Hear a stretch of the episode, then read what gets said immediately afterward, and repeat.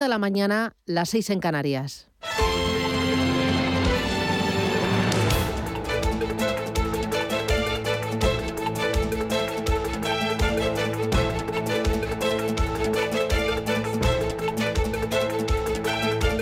Capital Intereconomía, con Susana Criado.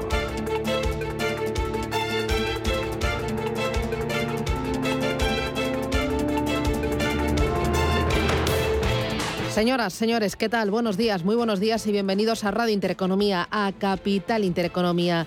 Es eh, jueves 13 de enero y el día viene, el día viene fresquito y con bastantes eh, temas interesantes a poner sobre la mesa. Entre ellos, tema Omicron. Hay regiones que se acercan al pico con un récord de caos. La incidencia acumulada a 14 días del coronavirus en España lleva 10 semanas aumentando, aunque los datos muestran, entendiéndolos con prudencia, que la velocidad de crecimiento se ha ralentizado en la última semana.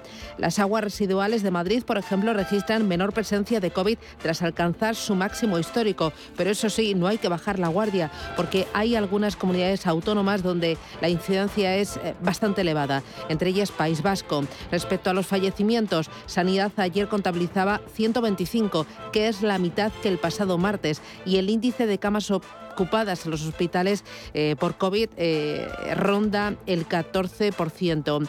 Eh, lo bueno es que la vacunación sigue, sigue a buen ritmo. El 86% de la población mayor de 60 años ya cuenta con la pauta de refuerzo y el 37% de los niños entre 5 y 11 años tienen la primera dosis de la vacuna. Hoy muy importante, el precio máximo de las pruebas de antígenos se fija este jueves.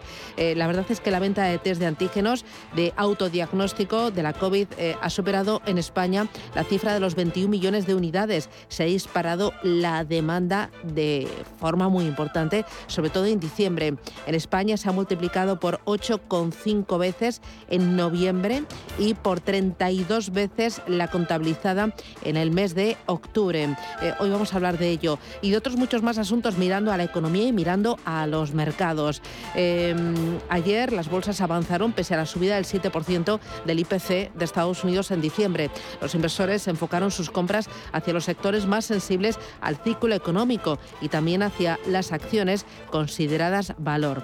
El dólar se deprecia más de un 1% en dos sesiones y cotiza al nivel más bajo desde el pasado 10 de noviembre. Según los expertos de Credit Agricole, el dólar está muy sobrecomprado, con muchos aspectos positivos en términos de ajuste de la Fed ya contenidos en el precio. El crudo sube un 22% en las tres últimas semanas, recupera ya el nivel pre-Omicron. El petróleo alcanza niveles de noviembre debido al escaso impacto de la nueva variante en la actividad económica mundial, muy concentrado en las aerolíneas. Y ojo porque... Eh, mirando al, oro, a la onza de oro, eh, de los fondos de oro cotizados en bolsa, salieron el año pasado 9.000 millones de dólares, 7.800 millones de euros. Los eh, mayores... Eh, reembolsos desde el año 2013. Esta tendencia hace presagiar que mm, en 2022 seguirá reduciéndose el apetito de los inversores por este metal precioso. Hay otros muchos más asuntos y vamos ya con ello. Esto es Radio Intereconomía y antes de nada, dos temas eh, que colocamos en un primer plano. Más información, más análisis, más debate, más Capital Intereconomía. El primero de ellos, como le adelantaba el gobierno, fija este jueves el precio máximo de los test de antígenos. Rubén Gil, buenos días. Buenos días, Susana. Será la Comisión Interministerial de Precios de los Medicamentos, que se reúne este jueves, la que acordará un tope a estas pruebas que se seguirán vendiendo en las farmacias y a un precio asequible, como adelantaba ayer, sin entrar en más detalles, a la ministra de Sanidad, Carolina Darias. La intención es que sea el precio lo más asequible posible. Desde el laboratorio CINFA, uno de los mayores productores españoles de test de antígenos, creen que el precio regulado debería estar en torno a los 5 euros por unidad. Desde el Partido Popular piden al gobierno que el precio se fije en 2 euros y desde la Comunidad Valenciana su presidente Chimo Puig va más allá y no ve razonable que las farmacias cobren por los test.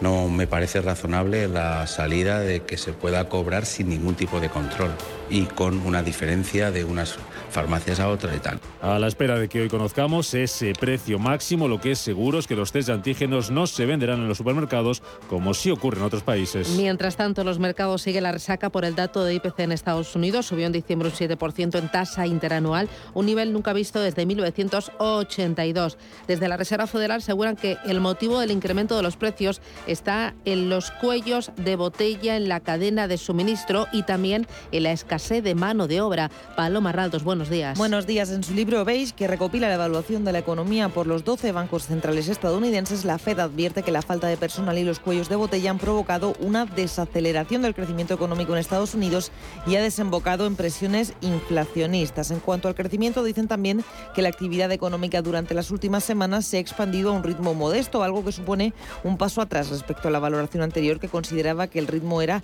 entre modesto y moderado. Destaca el documento también una retracción repentina del gasto en el ocio y en relación al empleo hablan de un crecimiento escaso. Es lo que dice el libro Beige de la Fed y la que será la número 2 de Powell, la El Brainard, en su discurso ante el Comité Bancario del Senado dice que la inflación en Estados Unidos es demasiado alta y que ahora la tarea más importante para la Fed es llevar la inflación nuevamente al 2% anual mientras apoya una recuperación que incluya a todos. Tras ese dato de inflación y tras las actas de la Reserva Federal, las bolsas se tiñen de rojo esta mañana con nueva tormenta en el sector inmobiliario chino. Manuel Velázquez, buenos días. Buenos días, Susana. La promotora Sunac eh, cae un 15% después de saberse que va a vender ni más ni menos que los 542 millones de acciones para poder hacer frente a algunos, algunos de sus pagos. Esto está viendo caídas importantes en Shanghai del 0,9%, también un punto porcentual de recortes en Tokio, precisamente el Hansen de Hong Kong, donde opera esta promotora inmobiliaria. Los recortes son más suaves, de un cuarto de punto porcentuales. El rojo también se extiende a Seúl y de momento Sydney, que permanece con avances de medio punto porcentual. Una jornada en la que los futuros en eh, Estados Unidos eh, hasta ahora anticipan ligeros recortes. Eh, del 0,17% para el Dow Jones de Industriales y todo apunta a que vamos a tener una apertura en Europa en rojo. El Eurostock 50, sus futuros de momento descienden un 0,2%. En el DAX germano la caída es del 0,13% y las materias primas también están en máximos de dos meses, aunque hoy cotizan a la baja en los 82,3 dólares el Brent. perdón, en los 84,3 dólares el Brent, en los 82,3 dólares el barril de crudo ligero Texas. Y hoy los inversores van a conocer las cifras de transporte de viajeros de noviembre en España, además de la producción industrial del mismo mes en Italia.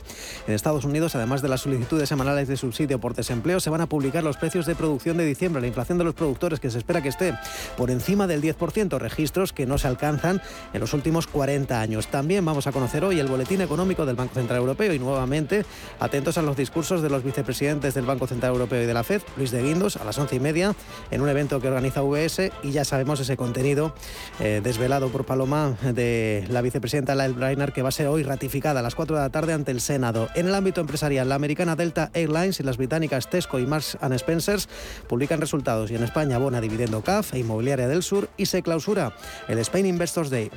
Titulares de la prensa económica. Elena Fraile, buenos días. ¿Qué tal? Buenos días. Habla esta mañana la prensa, el diario Expansión de Naturgy. Dice que IFM y la Caixa reabren la lucha por el poder y es que FM ya posee ese 12% de Naturgy y quiere tener presencia en el Consejo. En la portada del diario Cinco Días cuenta esta mañana cómo la Comisión Nacional del Mercado de Valores pide quitar el escudo antiopas para activar la inversión extranjera. El regulador solicita incentivos fiscales y otros revulsivos para que las pymes salgan al mercado de capitales. Y la portada del diario El Economista, en el día en el que Sanidad va a fijar hoy ese precio máximo de los antígenos, dice el titular de este diario que el margen de la farmacia en estos test se mueve del 25 hasta el 50%. Son las 7 y 9, esto es Radio Intereconomía, vamos ahora con titulares.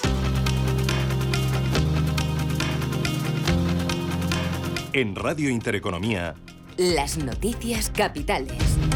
El Banco de España revisará al alza su previsión de crecimiento para 2021 y 2022. Lo hará tras la actualización al alza del INE de la estimación de PIB del segundo y del tercer trimestre del año. Hace menos de un mes, el Banco de España rebajó al 4,5% el crecimiento estimado para 2021 y al 5,4% el de este año. La Comunidad de Madrid lleva al Gobierno ante el Supremo por el reparto de los fondos europeos. El Ejecutivo Regional denuncia un presunto trato de favor al País Vasco, Navarra, Extremadura y la Comunidad Valenciana por 9 millones de euros de los fondos europeos. El consejero madrileño de Economía y Hacienda, Javier Fernández Lasqueti, califica la decisión de arbitraria. Nosotros en este, este recurso, al, ser un recurso eh, ante los tribunales eh, por una, disposición jurídica, que es un, real decreto eh, de concesión de subvenciones directas a, cuatro comunidades autónomas, lo que pide el recurso es la anulación de ese Real Decreto. Pero nosotros lo que pedimos al Ministerio es que si ese dinero está disponible para las comunidades autónomas, que, se distribuya en todas las comunidades autónomas con arreglo a los mismos criterios con los que se han distribuido todo el resto de los, de los fondos. UGT abre la puerta a modificar el texto de la reforma laboral para conseguir su aprobación. Mientras la ministra de Trabajo, Yolanda Díaz, se muestra partidaria de sacar adelante esta reforma con los votos de los socios del Gobierno y no de Ciudadanos. Uno de esos socios, Esquerra Republicana de Cataluña, advierte de que no dará un cheque en blanco al Ejecutivo. Gabriel Rufián esta reforma laboral es aún peor que la de Zapatero. O sea, que, el marco legal laboral que tenía Zapatero. O sea, estamos frenando retrocesos, no estamos implementando mejoras. Firmar un cheque en blanco, no podemos. Creo que, que hay un papel que tenemos que asumir de intentar mejorar y que se acerque realmente a lo comprometido. El ministro de Consumo, Alberto Razón Garzón, se reúne hoy con la Unión de Pequeños Agricultores. Con el objetivo de aliviar la polémica tras sus declaraciones por las exportaciones de carne. Las principales organizaciones agrarias y ganaderas españolas han convocado una gran manifestación en Madrid para el próximo 20 de marzo con el objetivo de defender y poner en valor el medio rural español. Pedro Barato es el presidente de Asaja. No estamos de acuerdo con las palabras del señor ministro y en el tema de las macrogranjas, aquí eso es un concepto que se quiere confundir al personal. ¿eh? Y me gustaría quedarme en palabras que no son mías, son del ministro de Agricultura ayer, donde tenemos que hacer un esfuerzo a los ciudadanos de que el pollo no sale de ese cacharro que da vueltas y seas pollo nace en la granja, se cría en el campo o en nuestras granjas, como cualquier producto que viene del campo. Hay que hacer una labor didáctica en clave empresarial, Repsol sale de Rusia con la venta de Gazprom eh, de sus últimos activos. La petrolera espera cerrar la operación en el primer trimestre del año. Además, en el plano corporativo, pendientes hoy de Volkswagen, que ha anunciado una reducción del 4,5% de sus ventas mundiales durante el año pasado. El IBEX 35 arrancará desde los 8.770 puntos. Desde que ayer, después de que ayer ganaron 0,16%, apoyado principalmente por las subidas registradas por el sector acerero. Las comunidades autónomas buscan agilizar las bajas por COVID para evitar la saturación en atención primaria. Con más altas y con más personal sanitario, Cataluña ha anunciado que se va a dar el alta laboral a los enfermos de COVID a los siete días de cuarentena de forma automática. Más referencias que nos deja el día la Organización Mundial de la Salud. No ve sostenible seguir poniendo dosis de refuerzo en la vacuna contra el COVID. Esto mientras la variante Omicron dispara los contagios en toda Europa. Los últimos que hemos conocido esta mañana, los de Alemania, con 80.000 nuevos positivos. En España, Sanidad notificaba anoche casi 180.000 contagios en las últimas 24 horas. La ministra Carolina Darias cree que la sexta ola ya se está ralentizando y apuesta por gripalizar la enfermedad. Para enfrentarnos a una enfermedad pandémica que poco a poco, gradualmente y con toda la prudencia, va adquiriendo características de endemia. Pedro Sánchez recibirá el próximo lunes en Moncloa al nuevo canciller alemán Olaf Scholz. Además, esta misma semana tiene prevista una llamada con el presidente francés Emmanuel Macron y otra con el primer ministro británico Boris Johnson, que ayer tuvo que pedir perdón tras reconocer que sí estuvo en la fiesta celebrada en Downing Street mientras el Reino Unido estaba confinado. Quiero pedir perdón. Sé que millones de personas en todo este país han hecho sacrificios extraordinarios en los últimos 18 meses. Sé la angustia por la que han pasado, sin poder llevar el duelo de sus familiares, incapaces de vivir la vida vida que quieren o de hacer las cosas que aman. Y soy consciente de la rabia que sienten hacia mí y el gobierno que lidero. cuando piensan que en Downing Street no se han respetado las reglas por la gente que dicta las reglas.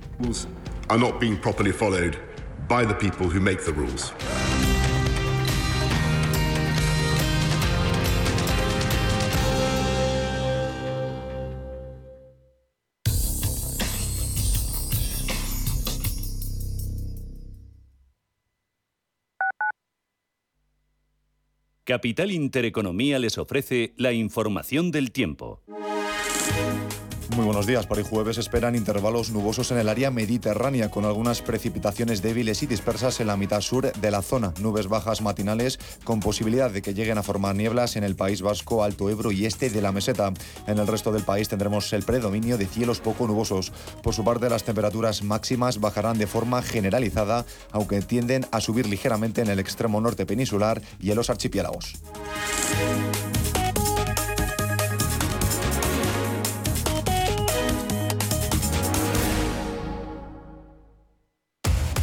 Somos aquello que siempre quisiste ser. Creamos aquello que siempre quisiste tener. Las reglas del juego han cambiado. Somos traders. Operamos. Black Bear Broker. El broker de los traders.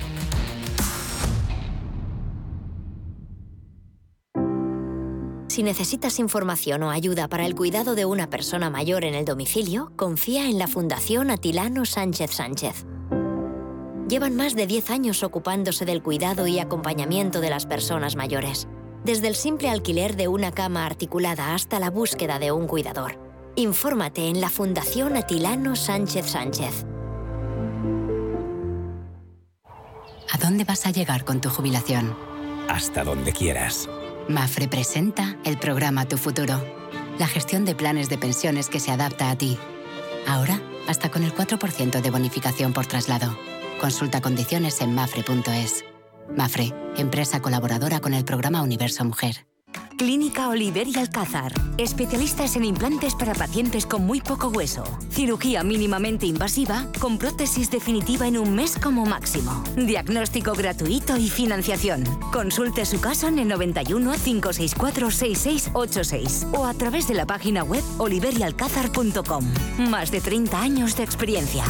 En Radio Intereconomía nos adelantamos al futuro y estrenamos My Economy. My Economy es una iniciativa que da voz a los nuevos mercados y tendencias de la era digital. De lunes a viernes y de 3 a 4 de la tarde, My Economy, con distinto protagonismo cada día. La fábrica de inversores, Bitcoin Markets, Enclave Startup, Madrid Innova, Ecosistema Digital, My Economy, en Radio Intereconomía. El futuro es ahora.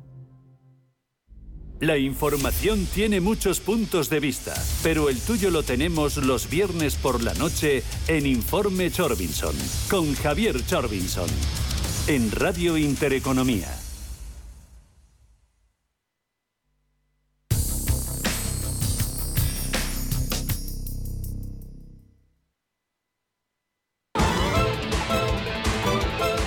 Hola Luz, la tecnológica de energía verde, patrocina este espacio.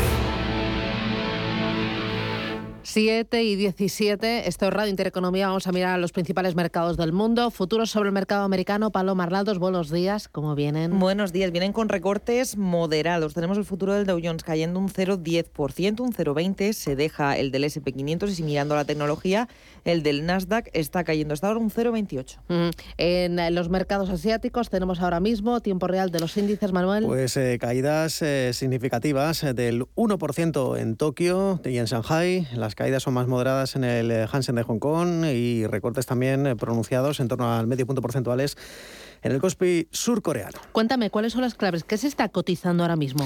Pues eh, podríamos decir que los mercados nuevamente están muy pendientes del desarrollo de la variante Omicron en el continente asiático. La Organización Mundial de la Salud ya ha confirmado 15 millones de contagios en todo el mundo en una semana por culpa de esta variante y también ha dicho esto.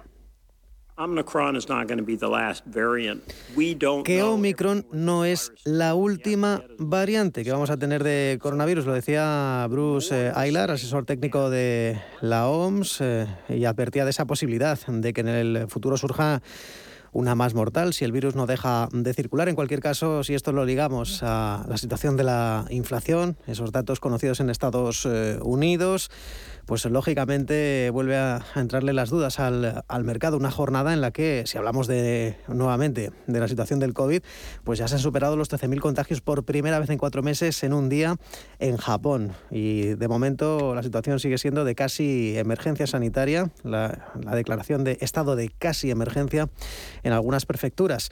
Ah, Por lo demás, hoy hay que hablar del nuevo terremoto causado en el sector inmobiliario, en este caso de Sunac, que cae más de un 15% después de confirmarse que va a vender 452 millones de nuevas acciones para tener que hacer frente a sus pagos. Dice que la mitad de las ganancias, fruto de esta venta, las va a destinar al pago de préstamos. La otra mitad, dicen, otros fines eh, corporativos. También hay que hablar en una jornada de, la situación de la India. Es una jornada en la que hay que hablar de 15 millones de nuevos infectados eh, en todo el mundo. Eso lo decía eh, la Organización Mundial de la Salud, pero por lo que la parte que le toca a la India estamos hablando de casi 250.000 nuevas infecciones. En fin, datos bastante graves.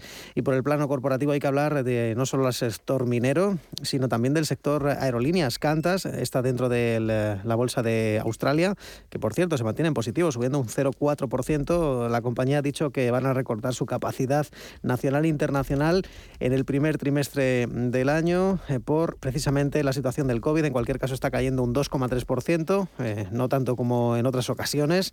En cualquier caso, hoy vemos que dentro del Hansen de Hong Kong, como decimos, la bolsa con mejor desempeño hoy en eh, Asia está cayendo un 0,13%.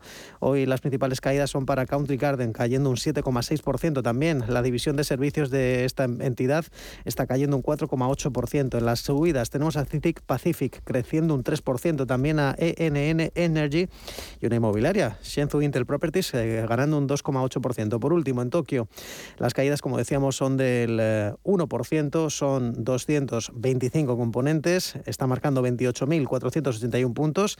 Los principales recortes, como decíamos, eh, para la eléctrica Kaswaka, que cae un 6,3%, Pacific Metals y Toho Zinc, la productora, arriba un 6%. ¿Qué tal ayer el partido? Bueno, pues eh, mm, para los madrugadores, ¿no? Esos que andamos más dos ¿Vosotros GMT. estabais contentos porque empezaba a más las dos 8. GMT. Hombre, lo que nos frotábamos las manos en la primera parte decíamos esto va a ir por la vía rápida Ya. y nos vamos a acostar a la hora decente, ¿verdad? Pero no. bueno, una prorroguita lo impidió, pero en cualquier caso, buen partido. Sí, buen partido, Buen jugó bien partido. el Madrid. Bueno, a veces pienso, Susana, eh, voy a hacer una confesión, a veces recreo situaciones, me encantaría, daría lo que fuera porque algún día pudiera comentarme algo la directora de este programa, de la táctica que empleó Ancelotti, de cómo subía los laterales largos Uy. Xavi Hernández. Daría lo que fuera porque comentáramos, Pues nada, en cuando fin, quieras empezamos las clases. por supuesto, Y- doble pivote o mediocentro Ni posicional. idea, me has pillado.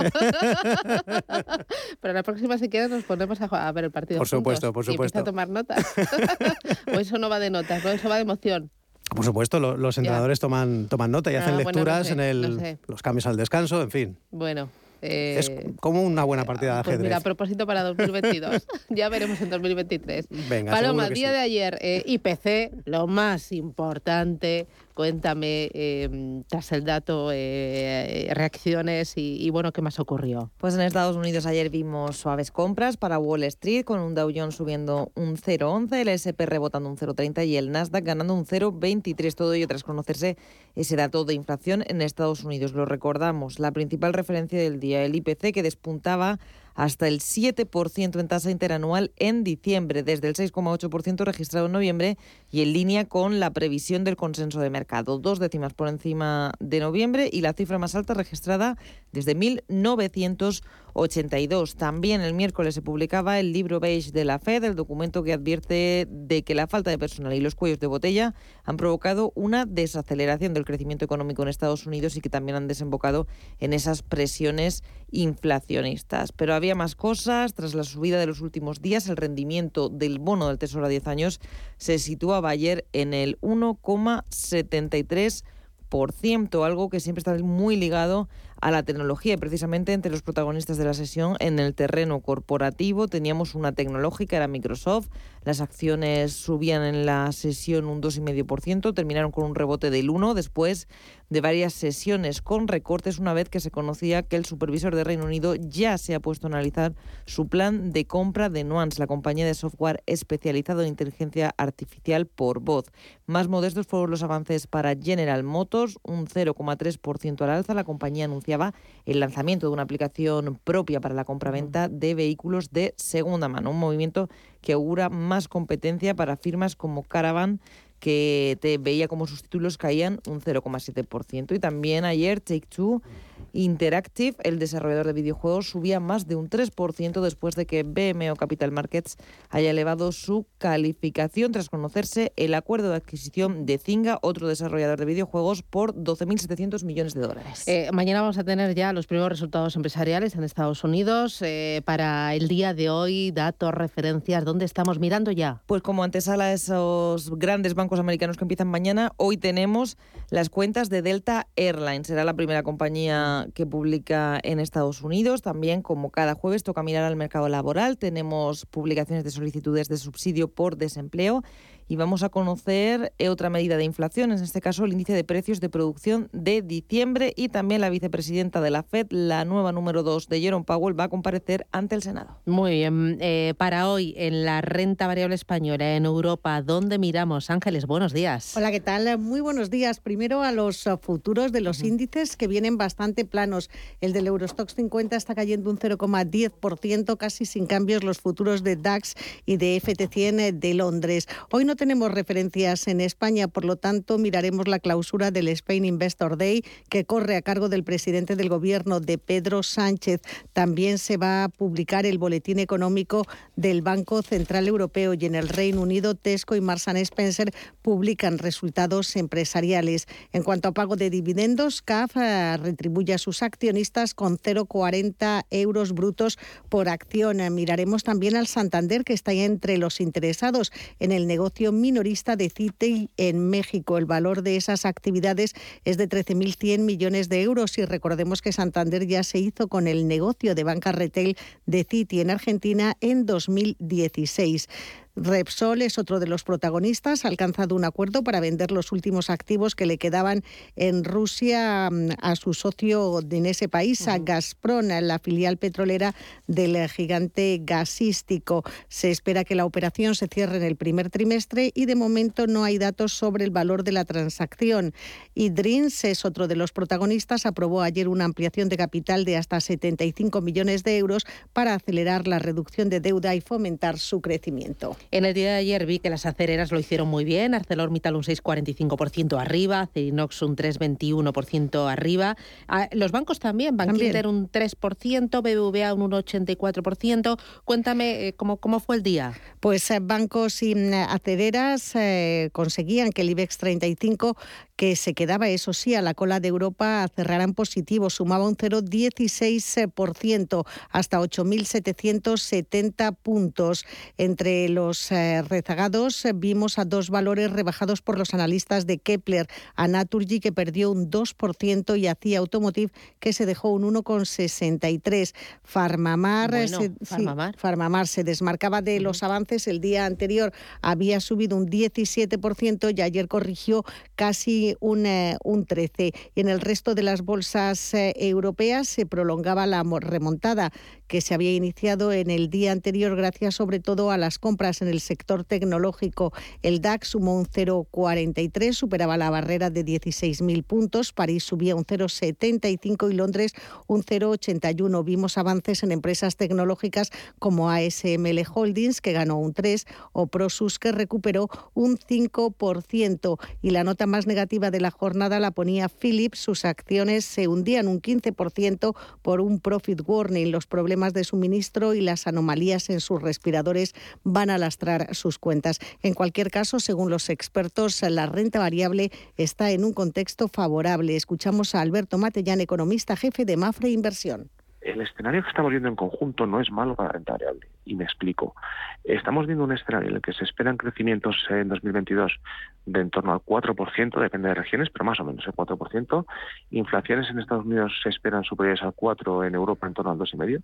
Todo eso nos hace un crecimiento nominal, es decir, un crecimiento sumado el real y el de inflación superior al 7%, más o menos, y esto trasladado a beneficios eh, es una cifra importante, es una cifra en bastante positiva. En el ecosistema cripto, Bitcoin lo tenemos en 43.767 dólares y Ethereum en positivo, subiendo ahora mismo en 3.341. Hola Luz, la tecnológica de energía verde, ha patrocinado este espacio. Número uno mundial en el ranking ESG de compañías eléctricas. Marca mejor valorada del sector. Primera opción del consumidor a la hora de contratar electricidad. ¿Y ahora? Ahora en Hola Luz lideramos una revolución para transformar 10 millones de tejados en energía 100% verde para el mundo. Es la revolución de los tejados. Hola Luz. El próximo 17 de enero no te pierdas Otusa Explora, el foro de debate sobre turismo e innovación. Sé el primero en descubrir cómo se presenta el futuro de este sector en un momento clave. Hazlo a través de mesas de debate lideradas por voces autorizadas. Inscríbete de forma gratuita en la web forootusaexplora.com. Te esperamos el próximo 17 de enero en el foro Otusa Explora. No te lo puedes perder. ¿Qué es decir la verdad? Es ser valiente, estar seguro de uno mismo, ser fiel a tus principios. Soy Víctor Álvaro González, fundador de Nextstep. Nextstep le ayuda a mejorar la rentabilidad de sus inversiones, sea cual sea su patrimonio y sin tener que cambiar de banco. Infórmese en decimosloquepensamos.com. Nextstep, su asesor financiero independiente. Ya están aquí las rebajas del corte inglés. Ponte en modo rebajas. Con las camisas, el punto y los pantalones de Dustin por solo 25,99 euros la unidad. Y dos por solo 45. Si estás en modo renovar fondo de armario o en modo siempre impecable, aprovecha las rebajas del corte inglés en tienda web y app. Modo rebajas son. Estamos en constante cambio. El mundo cambia, cambia nuestro entorno. Cambios que nos hacen reflexionar, cambios que nos hacen apostar por fórmulas diferentes. En la radio apostamos por el sector inmobiliario. Súmate al cambio con IDE Inmobiliario. Cada jueves de 11 a 12 de la mañana con Elena Fraile en Radio Intereconomía. Nos sumamos al cambio. La información al minuto, la actualidad al momento. Capital Intereconomía.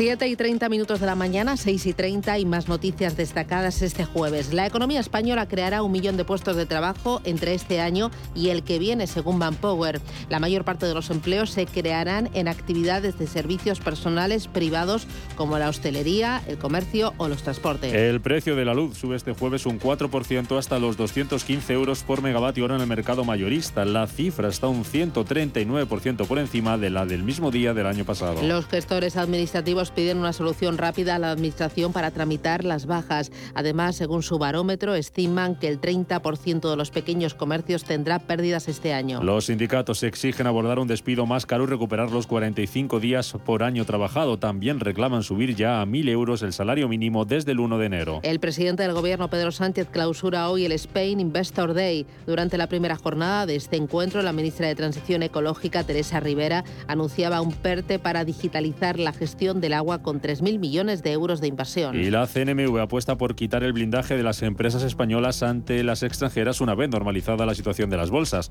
La medida aprobada por el Gobierno al comienzo de la pandemia estará, estará en vigor hasta finales de este año.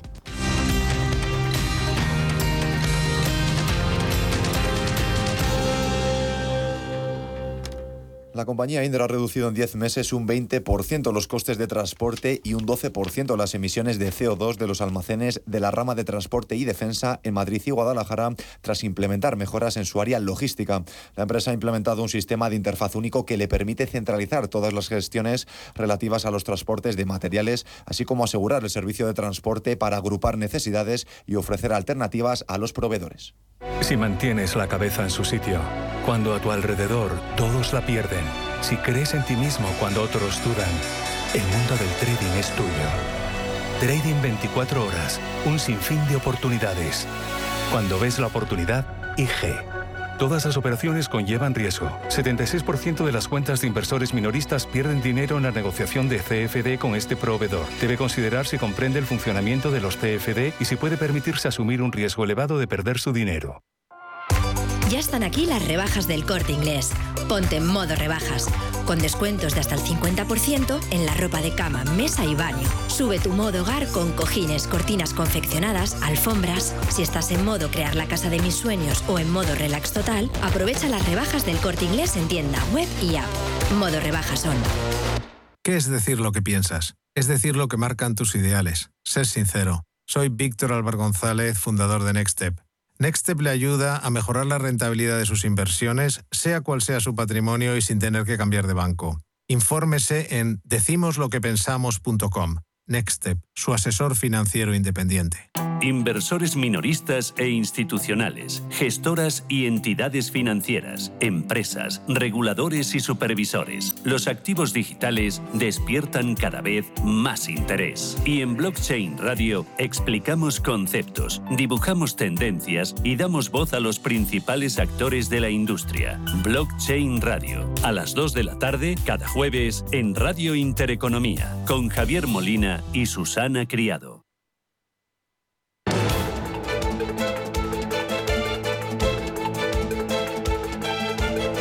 El primer análisis de la mañana. Araceli de Frutos es socia fundadora de la firma de asesoramiento financiero Araceli de Frutos y gestora del fondo Alaja Inversiones. Araceli, ¿qué tal? Buenos días, bienvenida. ¿Qué tal, Susana? Buenos días, muy bien. Bueno, venimos con la resaca ayer del dato de inflación en Estados Unidos, un 7%. Eh, ¿Cómo interpretas el dato y cómo interpretas también la reacción de la bolsa, del dólar y de los bonos? Bueno, pues el dato eh, pues eh, fue el esperado, por lo menos, ¿no? Eh, fue un, un, mal menor que fuera el 7%, que era lo que se esperaba eh, por el mercado. Eh, cifras superiores habrían puesto eh, nervioso el mercado y bueno pues estaba un poco eh, en la línea del discurso que, que se tiene eh, actualmente. Eh, las mm, lo que bueno pues eh, sorprendió eh, desde mi punto de vista fue la reacción del, del dólar no yo consideraba que bueno pues el dólar ante subidas de tipos de interés ante una un crecimiento económico de la economía americana que supone que no dañ, que no se dañará con estas subidas de, de tipos de interés mm, fortalecería esta moneda y seguiría pues en esos niveles en torno al 1.13, ¿no? La depreciación fue respecto al al euro bastante eh, significativa y, y, para mí fue la, la reacción eh, bueno pues eh, mm, eh, más inesperada no desde ese punto de vista.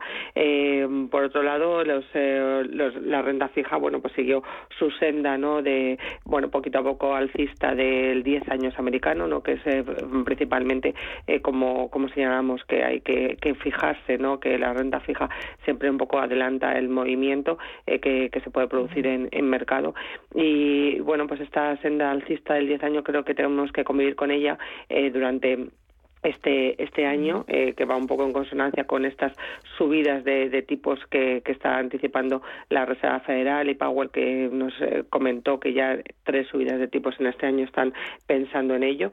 Y bueno pues hay distintas casas de análisis que este 10 años le ven en torno al 2.25 para final de, de, este año no entonces bueno ahí tenemos que convivir con estas eh, alzas de, de, tipos que bueno que tampoco tienen que mm, por qué dañar a, al devenir de la renta variable, sobre todo bueno pues en sectores eh, relacionados con, con estas alzas de, de tipos de interés, como puede ser el, el, sector financiero o puede ser eh, el sector de, de, commodities, incluso los, los cíclicos, pues eh, les, le estarían apoyados con este crecimiento económico y esta eh, subida de tipos. ¿no? Uh -huh. ¿Algunos sectores se vieron más beneficiados que otros o algunos sectores más perjudicados por que otros por, eh, por este repunte de la inflación, porque entiendo que hay sectores que tendrán mucho más fácil eh, repercutir en precios eh, este, este, estos niveles de inflación. No sé si estoy pensando en infraestructuras o en, en el inmobiliario, quizás, ¿no? Sí, exactamente. O sea, eh, pues eh, esta subida de precios de, de, de, que estamos teniendo en la economía, pues por ejemplo en sectores eh, como el, el, energético, sectores como hemos comentado el financiero, bancos, seguros, eh, incluso los que has comentado de infraestructuras, pues eh, eh, todo lo relacionado con el ciclo, pues les viene les viene bien, ¿no? bueno, pues le, no, no, les no les digamos que no les afecta, ¿no? Negativamente y bueno, pues todos aquellos sectores o compañías que tengan esa capacidad de fijación de precios. Señalabas tú el, el sector de, infraestructuras, ¿no? que el, eh, pues eh, casi todo, pues eh, um, el, el, el, mayor porcentaje no son, son se transfieren a clientes de, de, de, esta subida de precios o pues, sectores que medianamente ahora mismo, pues como servicios, ¿no? que crean su propia demanda y, por ejemplo, incluso pues le viene mal la, la subida de tipos al sector tecnología, cierto, pero por ejemplo eh, sectores, eh, valores como Microsoft, como Adobe, como eh, Alphabet, realmente si te suben algo esa esa suscripción vas a seguir utilizándolo no entonces eh, eso sí que esos grandes tecnológicos también tienen esa capacidad de fijación de precios y no les afectaría tanto eh, el tema de la inflación, ¿no? aunque sí que es verdad que bueno pues eh, tendremos que ver en los resultados empresariales que, que, próximamente se publican no solamente los resultados del 2021 sino cómo afrontan esas empresas eh, esta subida de costes que, que, se está produciendo y cómo, cómo lo están tratando, ¿no? Ese va a ser yo creo que el punto clave también. Claro, eh, vamos a empezar con resultados empresariales. Hoy tenemos un pequeño aperitivo, aunque el plato fuerte llega mañana con bancos como eh, Citi, como JP Morgan, como Wells Fargo BlackRock. Eh, ¿qué, esperas de, los resultados? Eh, importante ver cómo trasladan eh, o cómo les afecta en márgenes esa subida de inflación, los cuellos de botella. que vamos a mirar en esta ocasión? Exactamente, más que más que el cierre del 21 que ya se supone que es que bueno, pues que se descuenta que es que es positivo, no ha sido un año muy positivo en cuestión de crecimiento de los beneficios empresariales.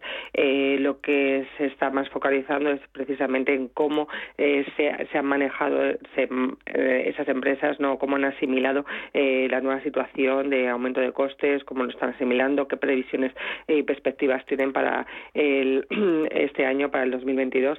Eh, ya que hay también mucha divergencia en cuanto a, previsiones de, analistas. ¿no? Eh, el consenso de mercado sí que estima para el 2022 un crecimiento de los beneficios empresariales en torno al 7% pero hay discrepancias en determinadas casas porque, eh, por ejemplo, la de JP Morgan está esperando crecimientos de, beneficios para, para este año 2022 de en torno al 20% y otras casas en torno al 15%. O sea que hay bastante discrepancia y habría que estar, pues eso, focalizando y muy atentos a las previsiones que, que dan eh, las empresas de cara al 2022. eh, precisamente, bueno, pues eh, ayer en, en, el Spine Investors, ¿no? que, que estáis comentando también, eh, que se está produciendo, en, en, hay empresas cíclicas y que tuvimos reuniones ayer, que la verdad están bastante positivos en este año 2022. Entonces, eh, bueno, pues eh, mm, yo creo que, que, darán una buena, una buena visión porque eh, sí que prevén que estamos saliendo pues de, de estos eh, estancamiento, ¿no? Eh, y de este cuello de botella que se ha producido a final de, del 21. Eh, bueno, ahora que lo mencionas, hoy vamos a tener entrevista a partir de las diez y media de la mañana en nuestro consultorio de fondos de inversión a Benito Berceruelo, que es el presidente del Spain Investor Day. una cosita más, Araceli. Ayer subieron fuerte las acereras dentro de la renta variable española, en Europa también. Recortó bastante Farmamar, un 12,88%. Lleva días de, de auténtica montaña rusa. No sé si tienes alguna acerera, alguna farmacéutica en cartera. Sí, hacer, eh, este tema se recomendado a Inox y, y a ArcelorMittal eh, y la verdad es que precisamente ayer también en el Investor Day eh, tuvimos la oportunidad de, estar en la reunión de, de y bueno, una sensación muy positiva y muy buenas perspectivas para el año 2000, 2022. Entonces eh, ahí en ese sentido pues pues estamos también positivos en, en este sector de que tenga que ver con con acero, con commodities y, y, con, y, con, energía. En cuanto al sector salud, eh, sí que también eh, tenemos recomendado eh, este sector en, en, cartera, pero más focalizado en lo que, mm, no tanto en farma, sino en lo que es eh, envejecimiento de la población y estudios sobre eh, enfermedades y, y, nuevas, más biotecnología, ¿no? más que más que farma. Pero yo creo que también es un, uno de los sectores, bueno, pues dado también el, la importancia del, dividendo que también tienen estas, este, este sector en este entorno inflacionista y dado que se ha visto que la inversión en salud es necesaria, yo creo que, que eh, ese es uno de los sectores a potenciar ¿no? también. Muy bien. Pues Araceli de Frutos, un placer, gracias y ya por el jueves. Un abrazo. Muchísimas gracias, Susana, por el jueves. Un beso, chao. Como gestora líder mundial, Janus Henderson ofrece un alcance global combinado con las soluciones a medida que se esperan de un socio local. A través del conocimiento compartido con nuestros clientes, les conectamos con las ideas de nuestros expertos para que puedan tomar las mejores decisiones de inversión. Janus Henderson, Invested in Connecting. Capital en riesgo. Más información en janushenderson.com. Cariño, vengo de las rebajas de viajes el corte inglés. Mira qué mona esta playa. Y estas islas. Me sientan de maravilla. Para Semana Santa van de lujo. Es que las rebajas de viajes El Corte Inglés son lo más. Hasta 40% de descuento. Y sin gastos de cancelación. Reserva ya y viaja con la seguridad garantía y asesoramiento de viajes El Corte Inglés. Consulta condiciones. ¿Estás harto de bajas rentabilidades? ¿No quieres seguir pagando altas comisiones a tu banco o gestora? Finicens es la solución perfecta para gestionar tu patrimonio. Traspasa tus fondos de inversión a Finicens y podrás obtener una mayor rentabilidad. Infórmate en el 910-483-004 y en finicens.com. Finicens, especialistas en inversión indexada. En Radio Intereconomía nos adelantamos al futuro y estrenamos My Economy. My Economy es una iniciativa que da voz a los nuevos mercados y tendencias de la era digital. De lunes a viernes y de 3 a 4 de la tarde, My Economy, con distinto protagonismo cada día. La fábrica de inversores, Bitcoin Markets, Enclave Startup, Madrid Innova, Ecosistema Digital, My Economy, en Radio Intereconomía. El futuro es ahora. Capital Intereconomía. Tú importas. Tú cuentas.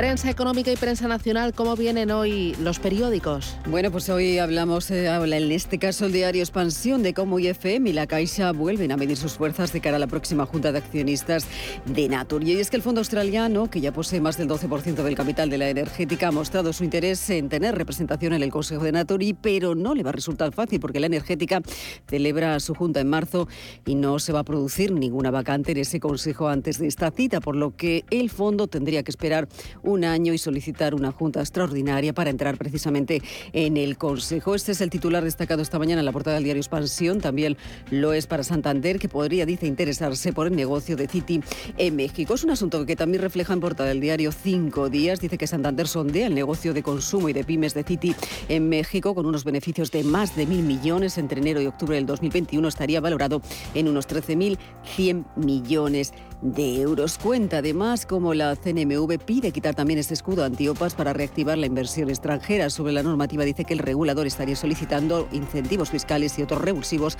para que las pymes salgan al mercado de capitales, mientras COS reclama control salarial para moderar, dice, la inflación. Y en la portada del diario El Economista, en su principal titular, habla de lo que va a ocurrir hoy, porque Sanidad va a fijar ese precio de los antígenos y destaca este titular que el margen precisamente de la farmacia y los test de antígenos se mueve entre el 25 y el 50%. Y también habla de cómo Extremadura multiplica las bajas laborales por, eh, por 17, mientras que el País Vasco lo hace por 3. En la prensa generalista esta mañana se habla de cómo eh, bueno, pues, eh, se enfrentan las autonomías, agilizan, dice, las bajas laborales ante el récord de contagios. Es que la explosión de contagios pues, ha disparado estas bajas y ha puesto también sobre las cuerdas a muchas empresas. Habla de cómo cuatro comunidades darán el alta precisamente de forma automática tras siete días. Serán Cataluña, la Comunidad Valenciana, Murcia y Andalucía. Un asunto del que habla esta mañana también el periódico de Cataluña sobre esa comunidad autónoma. Dice que Cataluña reduce a la mitad los trámites de baja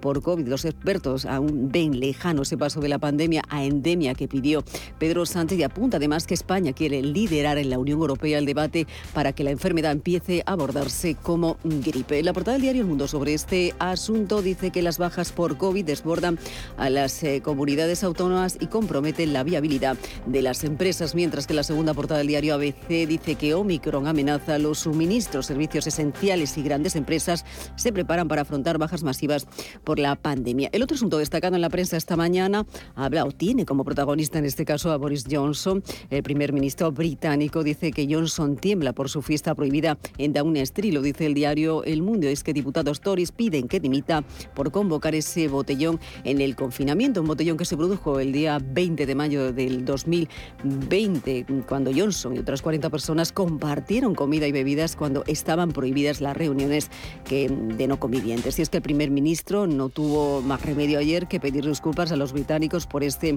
escándalo. El otro asunto que lleva también en portada el diario El País también tiene como protagonista a un ministro envuelto precisamente en la polémica. Alberto Garzón, el ministro de Consumo, niega en esta entrevista que haya sido desautorizado autorizado por sus declaraciones contra las macrogranjas y además se apunta también el líder de Izquierda Unida culpa de la polémica a una derecha, dice, negacionista del cambio climático, de las macrogranjas y también de los efectos sociales y ecológicos. Y además asegura que las compras, dice que si compras el marco de la derecha, dice que estás derrotado. Entre otros asuntos también en el ámbito político, el diario La Razón apunta esta mañana como la pugna electoral entre el PSOE y Podemos dinamita la coalición. Dice que Moncloa cree que utilizan la polémica de Garzón para marcar perfil ante las elecciones del 13F y Díaz dice que apoya a los morados en Castilla y León y no cesará al ministro precisamente de Consumo. Entre otros asuntos, también en clave internacional, el diario El País apunta esta mañana como la OTAN avisa del riesgo real de un conflicto armado en Europa. La alianza se niega a detener su expansión en el este como exige Moscú tras la reunión bilateral sobre la crisis de Ucrania. Vamos ahora con la prensa internacional, Mario. ¿Qué tal, Susana? Pues comenzamos en Francia. El Le Monde y toda la prensa nacional fijan su atención en la huelga que han convocado para hoy los sindicatos franceses, en la cual se prevé masiva con una adhesión de hasta el 75% del profesorado en contra de las nuevas medidas del gobierno francés para gestionar la oleada del COVID en los centros educativos. Está previsto que esta jornada de protesta, que tiene el apoyo de las asociaciones de padres, lleve al cierre del 50% de las escuelas de Francia, en la que se considera una de las movilizaciones sectoriales de más impacto en los últimos años en el país. Todo esto mientras eh, Francia asume que su cifra real de contagios supera el medio millón por día. Continuamos en Italia. El Corriere de la Sera там lleva en portada que Silvio Berlusconi parece decidido a jugar todas las cartas para ser el próximo presidente de Italia. El magnate y político octogenario quiere culminar su carrera al frente de la máxima institución del país, pero para ello necesita que su principal rival, Mario Draghi, no sea escogido como próximo presidente de la República. Según han publicado medios italianos, Berlusconi ha avisado de que si Draghi es escogido y por lo tanto deja el cargo de primer ministro, Fuerza Italia abandonará la coalición de gobierno, cosa que podría hacer al Ejecutivo. Según el diario, el mismo diario, Berlusconi ha asegurado que Draghi tiene pocas opciones, argumentando que si para ocupar el Palacio del Quirinal irá a elecciones anticipadas, puesto que será imposible formar un nuevo gobierno, porque Fuerza Italia no se quedará. Continuamos en Estados Unidos. The Wall Street Journal lleva en portada que la inflación alcanza el ritmo más rápido desde 1982. El IPC alcanzó el 7% en 2021. Los desequilibrios de la oferta y la demanda relacionados con la pandemia, junto con el estímulo destinado a apuntar a la economía, ejercieron la mayor presión sobre los precios en casi cuatro décadas.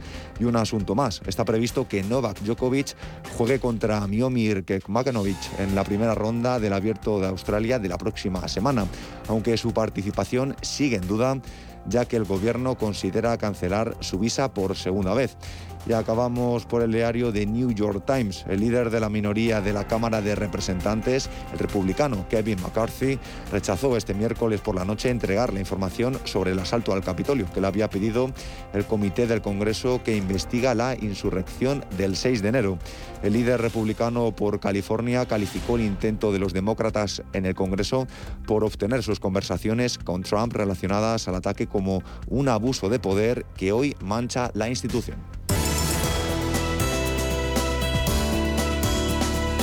En Radio Intereconomía, La Puntilla. Y hoy en La Puntilla ponemos el foco en el inmobiliario. Lo hacemos con Rafael Merri del Bar, que es fundador de WeCity. Rafa, ¿qué tal? Buenos días, bienvenido. Buenos días, Susana. Muchas gracias. Eh, ¿Cómo se presenta 2022 para el inmobiliario? ¿Qué expectativas de rentabilidad y de inversión estáis manejando vosotros desde WeCity? Pues mira, eh, las expectativas para el año 2022 eh, siguen siendo muy positivas. Eh, recientemente la Asociación Hipotecaria Española en su último boletín indicaba que se había alcanzado un volumen de demanda de vivienda que era superior al del año 2007 y hablamos de unos 160.000 inmuebles. Esto significa que es un incremento de un 21% respecto al año al año 20, ¿no? Eh, yo apuesto por la vivienda, yo creo que es el valor más defensivo o, el producto más defensivo en la situación económica actual y esto es debido a, la situación inflacionista y a los tipos de interés, ¿no? Vemos que el tipo de interés ha cerrado al menos 0,5 o 0,2%, que es el mínimo histórico y esto es debido a, la política del Banco Central Europeo, ¿no? Eh, ¿Cuáles son las características de la inversión en vivienda, del inmobiliario? Bueno, nosotros lo que observamos de nuestros clientes es que no solamente se compra primera vivienda, sino segunda vivienda y, por supuesto, eh, la inversión en vivienda con el objetivo de generar ingresos de alquiler sigue siendo sigue siendo bueno pues un, formato eh, que muy interesante y con mucho interés no eh, los datos de rentabilidad que me preguntabas antes según Banco de España no según nosotros la rentabilidad anual que, facilita el Banco de España como te decía está en torno al 7% y esto es eh, bastante vanable muchas gracias. Lo que te, decía también de la inflación, ¿no? Estamos en una situación de protección de pérdida de poder adquisitivo y, los bienes raíces es, lo más potente en este sentido. Si uno quiere invertir en el inmobiliario, tiene varias opciones. Eh, comprar un inmueble, eh, eh, comprar acciones, por ejemplo, de una socimio o de una inmobiliaria cotizada, o también puede invertir en el inmobiliario y aprovechar estas expectativas de rentabilidad y esas características a través del crowdfunding inmobiliario ¿Cómo funciona? Pues básicamente el crowdfunding inmobiliario lo que pone de acuerdo es a un promotor que tiene un proyecto que quiere financiar a través de una plataforma como la nuestra, eh, con unos inversores que pueden hacerlo a través de dos modalidades, básicamente con un contrato de préstamo o participando como accionistas en, los proyectos que, nosotros financiamos. ¿no? Rentabilidades en tiempos y rentabilidades son muy diferentes. Nosotros el producto que, más éxito está teniendo es lo que nosotros llamamos valor añadido, que básicamente es la, financiación de un proyecto donde el promotor compra, reforma y vende. Estos son plazos aproximadamente de 12 a 36 meses y rentabilidades en el torno del 13 al 18%. Pero bueno, claro, participas en la operación en, contratos de préstamo, es con garantía hipotecaria y es en torno al 9 al 12%. ¿no? ¿Es seguro el crowdfunding inmobiliario? Pues mira, nosotros eh, para darle nuestro foco es la protección al inversor, ¿no? Entonces eh, analizamos muchísimo eh, los proyectos que financiamos, ¿no? esto significa que el producto, los costes, los precios de venta, el calendario, antes de, llegar a un acuerdo con el promotor, todo esto se analiza, ¿no? Y luego también nosotros en WeCity tenemos un lema que es eh, participar en lo que se llama los ingleses de skin in the game, ¿no? Y nosotros participamos, invertimos conjuntamente con nuestros clientes en aquellas operaciones que financiamos para, para dar crédito, no me refiero para, dar crédito de que, de que pensamos que son grandes operaciones de, interesantes. Y ahora, muy rapidito, ¿qué operaciones estáis estudiando? Pues mira, estamos ahora con una operación en Barcelona con mucha ilusión. Es un contrato de, bueno, está en estudio, todavía no está está colgada para poder para poder invertir. La última fue en Madrid, en, en Aravaca. Eran contratos de, de crédito, de préstamo, me refiero. Y esto será, bueno, pues una operación aproximadamente, me refiero a la de Barcelona, en un barrio que nos interesa mucho, todavía no puedo decir, pero vamos, una duración de 24 meses al 9%, ¿no? con, con algunas preventas ya realizadas, en fin, muy, seguro, ¿no? Y como siempre digo, pues con garantía hipotecaria. Bueno, pues iremos avanzando en esas operaciones y en esa oportunidad de inversión en el inmobiliario a través del crowdfunding. Rafael Merri del Val, fundador de WeCity, gracias. Ya por el jueves, feliz día. Muchas gracias, Susana. Buen día a todos.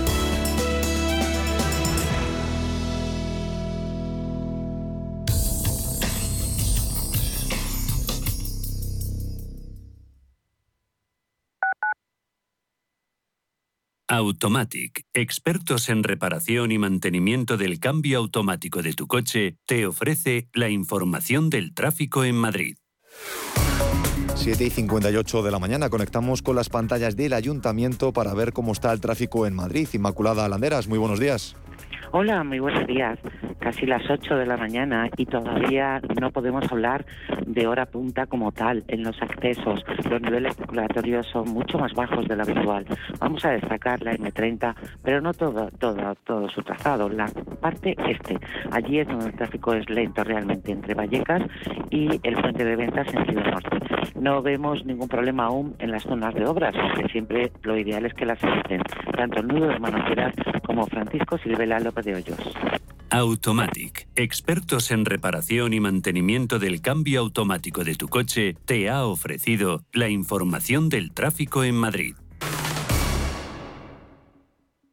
En Automatic nos encantan que las acciones sean seguras, sin riesgos. Mira hacia adelante. Invierte en el cuidado de tu cambio automático y rentabiliza con la experiencia del especialista en cambios automáticos. Apuesta por Automatic y obtén buenos resultados. No te la juegues. Automatic.es. Automatic. Reparación y mantenimiento del cambio automático. Restaurante Inari Moraleja, tu japonés del Soto de la Moraleja junto al restaurante Kionansui. Comprometidos con la calidad, comprometidos con su seguridad. Reservas y pedidos en el 910-070356 o en grupoinari.es, un restaurante del Grupo Inari.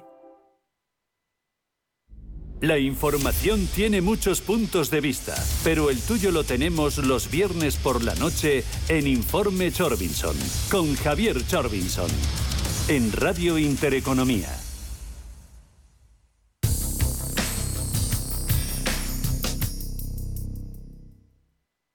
Radio Intereconomía.